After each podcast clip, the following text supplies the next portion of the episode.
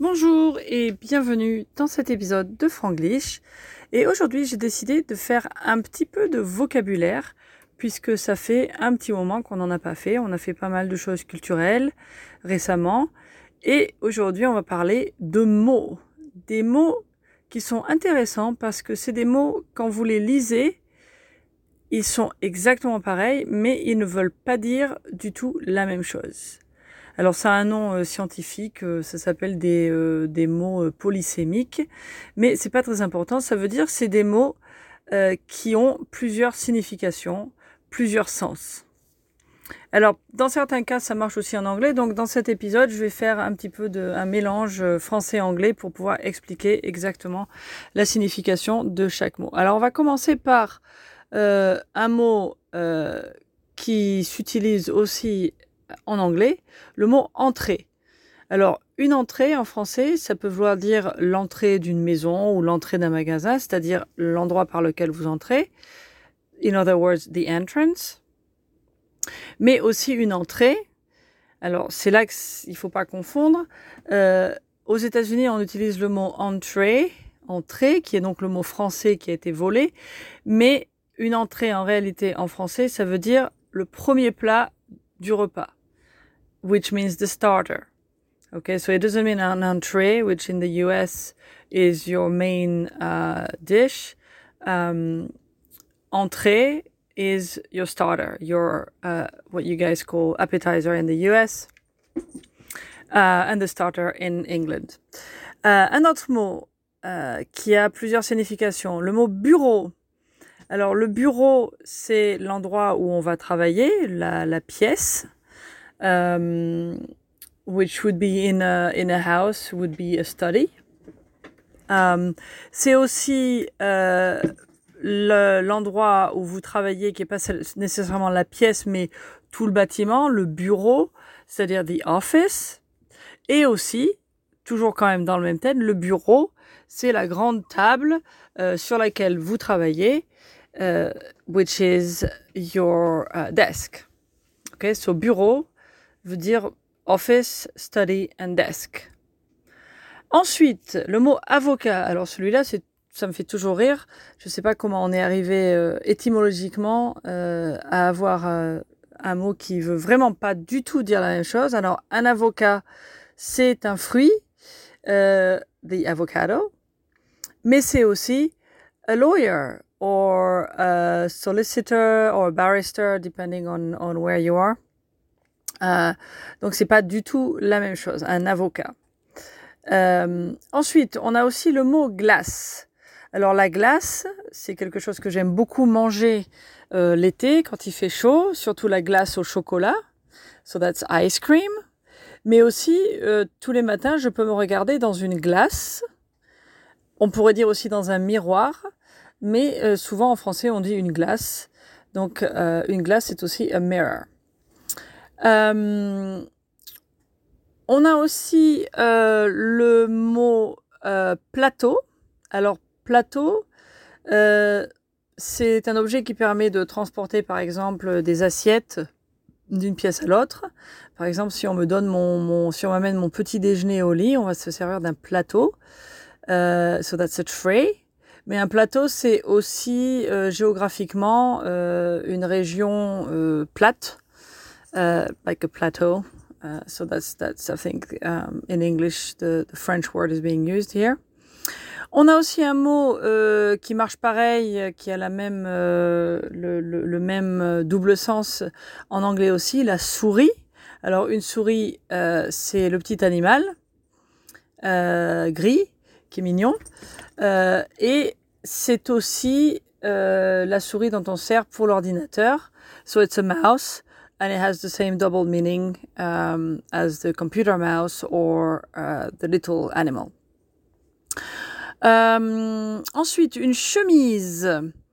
Alors, une chemise en français, c'est intéressant. Euh, c'est une chemise, c'est un vêtement, euh, une chemise à boutons, uh, so a shirt, uh, usually a button-down shirt. Euh, mais c'est aussi euh, un folder. Euh, une chemise, euh, en général, on a en France des chemises avec des élastiques, mais c'est, euh, quelle que soit la forme de,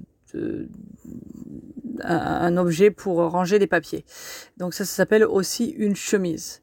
Uh, and a folder, I mean a, physical folder, uh, not a computer folder, that's a different word. Ensuite, on a le mot lettre. Alors une lettre, euh, alors c'est deux, deux, deux, sens qui sont quand même euh, pas très loin l'un de l'autre. Une lettre, c'est comme les lettres de l'alphabet, par exemple. Donc A, B, C, D, ce sont des lettres. Et avec ces lettres, justement, on écrit une lettre à quelqu'un. Donc ça, c'est a letter. D'accord? Euh, Ensuite, on a le mot carte, qui est un mot intéressant aussi. Une carte, bien sûr, euh, ça va être a card. Donc, euh, ça peut être a postcard ou Christmas card, quelle que soit la forme de carte qui, qui a, c'est quelque chose en carton, en papier un peu plus épais et qui en général est joli. Mais euh, une carte aussi, euh, on pourrait avoir une carte géographique, donc par exemple une carte de France ou une carte d'Angleterre, des États-Unis, une carte du monde. And that's a map. Euh, ensuite, on a le mot éclair. Ça, c'est un mot intéressant puisque un éclair, c'est une sorte de gâteau. Euh, un gâteau long euh, qui est en général euh, fourré avec une crème pâtissière au chocolat ou au café ou d'autres à la pistache, à d'autres à différents parfums. Donc ça c'est l'éclair qui se mange, mais ensuite on a un éclair euh, on a des éclairs quand il y a un orage euh, avec du tonnerre. Et là c'est lightning, and that's the type the type of éclair that we will have um, in a storm, in a thunderstorm, normally. Um, une ampoule. Une ampoule, alors il y a une petite connexion si on regarde la forme euh, des deux objets. Alors une ampoule, il y a d'abord une ampoule électrique. Donc ça, c'est ce que vous mettez dans une lampe euh, pour vous permettre d'avoir de la lumière. Uh, so that's a light bulb. Mais une ampoule, c'est aussi euh, quelque chose qu'on fait par exemple quand on court beaucoup et qu'on a des chaussures trop serrées. Euh, on a une ampoule and that's a blister. So ampoule, ça veut dire light bulb and blister. Euh, aussi, un mot intéressant, un bouchon. Alors un bouchon, euh, pareil, là les, les, deux termes sont un peu différents, mais euh, on, ça, ça part un peu de la même idée on a un bouchon qu'on met sur une bouteille. Donc euh, c'est ce qui euh, empêche euh, le, vin ou l'eau ou le liquide de partir, de sortir de la bouteille. Donc le bouchon, and that's the cap um, of a bottle, or the cork also.